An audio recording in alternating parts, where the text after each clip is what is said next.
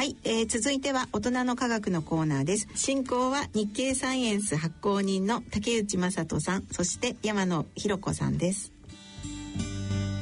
明けましておめでとうございます。東京大学政策ビジョン研究センターの山野博子です。このコーナーでは日経サイエンス発行人の竹内正人さんにご出演いただき科学の話題につきまして解説いただきます。竹内さんよろしくお願いします。明けましておめでとうございます。今年もよろしくお願いいたします。はい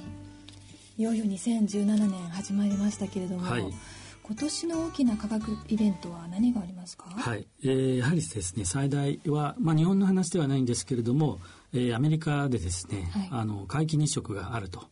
いうことが、まあ、一つの大きなこれから話題になっていくかなと思ってます。はい、いつ頃でしょう、まあ、え夏休みの8月なんですよね。アメリカ大陸を、まあ、まさにあの西から東に向けてこう皆既日食の帯がですね突き抜けていくということで、はい、まあ、かなり大規模なんですね、うん、えー、まあ、これだけ大きなイベント皆既日食になるのは、まあ、かなり珍しいもんですから、まあ、かなりアメリカということもあって話題になるのかなというふうに思っております、残念ながら日本からは見れないそうですね。はい竹内さんは行かれるんですか？ぜひ行きたいと思ってますけど なかなか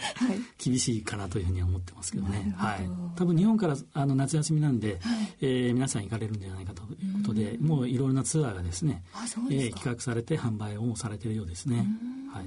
機会があれば行ってみたいと思います。はいさて、今回は16年12月24日発売の日経サイエンス2月号の特集記事からご紹介いただきたいと思います。えー、今回は腸内細菌が特集されていますね。はい。えーとですね、まあ、もう腸内細菌という名前を聞いてですね、すぐ、まあ、内容的にお分かりの方も多いんじゃないかなと思いますけども、はい、えー、日経サイエンスの最新号ではですね、うん、この腸内細菌のですね、細菌のまあ研究ということ、うん、それから、まあ、最近、あの、健康管理という話に加えてですね、あの医薬開発という医薬品開発ですね、はい、そういった分野にもこう話が広がってきているという、まあ、最新のちょっと話題を,、をまとめてちょっと紹介をしているということなんですけど新時代を迎えたというふうにありますけれども、はい、どこが新しいのでしょうか？そうですね。これはあの理化学研究所でですね、まあ、40年近くにわたってですねこの腸内細菌の研究をされてきた、うん、あの弁野先生にちょっと原稿をいただいて、えー、るんですけども、はいえー、まあいろんなこう腸内細菌の研究がですね、まあどんな細菌が住み着いているのかというのを中心に培養したりですね、解析したりして調べると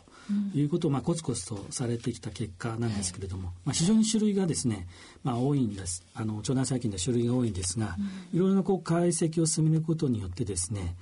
どうもこう生活のスタイルといいますか、はい、あのライフスタイルとこう腸内細菌のパターンですね、うん、こういうのが関連がですねなんとなくこうあのなんとなくというかですね、うん、あの見えてきたというのが最近の研究成果ということで、えー、まあ、日本人ですねこれ、まあ、3,000人を超えるような方にですね、ご協力をいただいてですね、えー、えー、先生が研究されてきたということなんですけども、はいえーまあ、いろんな腸内細菌の、まあ、種類住み着いている腸内細菌の種類とですね、はい。えーまあ、こう飲酒の習慣があるとかですね、うん、喫煙の習慣があるとか、うん、あるいはその太ってるか太ってないかとかですね、はい、えー、それからまた野菜を食べたり海藻を食べたり、うん、納豆を食べるとかですね、うん、まあ、そういったこう生活特性との関連をですねちょっと調べてみたということで、主に、えー、だいたい8つのパターンが分かれるということが分かったというのが先生の研究成果です。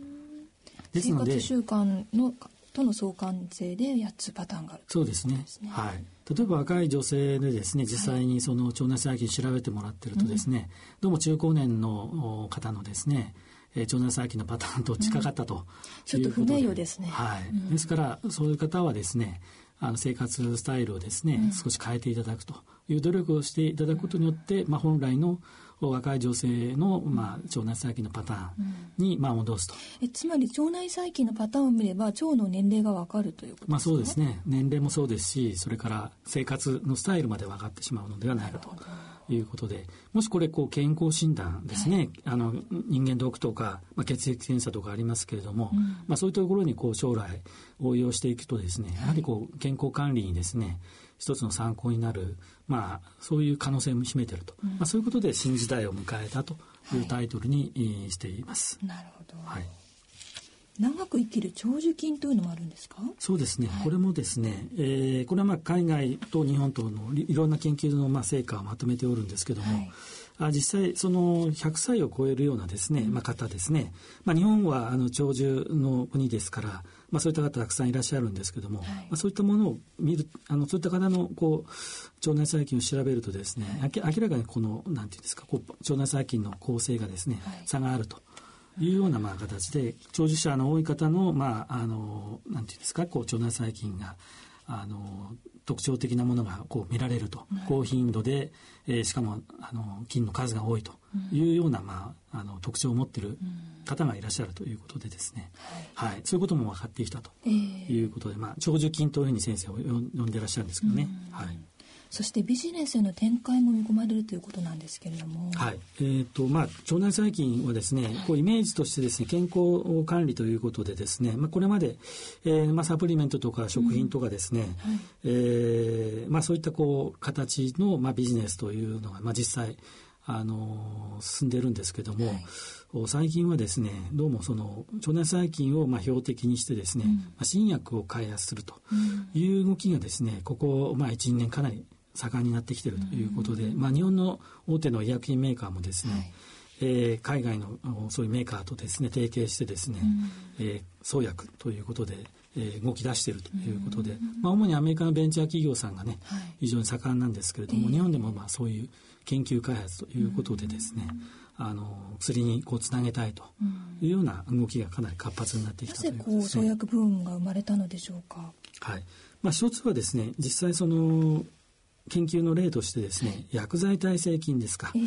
そういう抗菌剤を使ってもなかなかこうこうなんていうか対応できないような菌の、まあ、病気があるわけですけども、はい、まあ、そういったものに対してですねこうその、えー、腸内細菌のこう移植というものをすることによってですね成果が上がったというようなまあデータが出てきたと。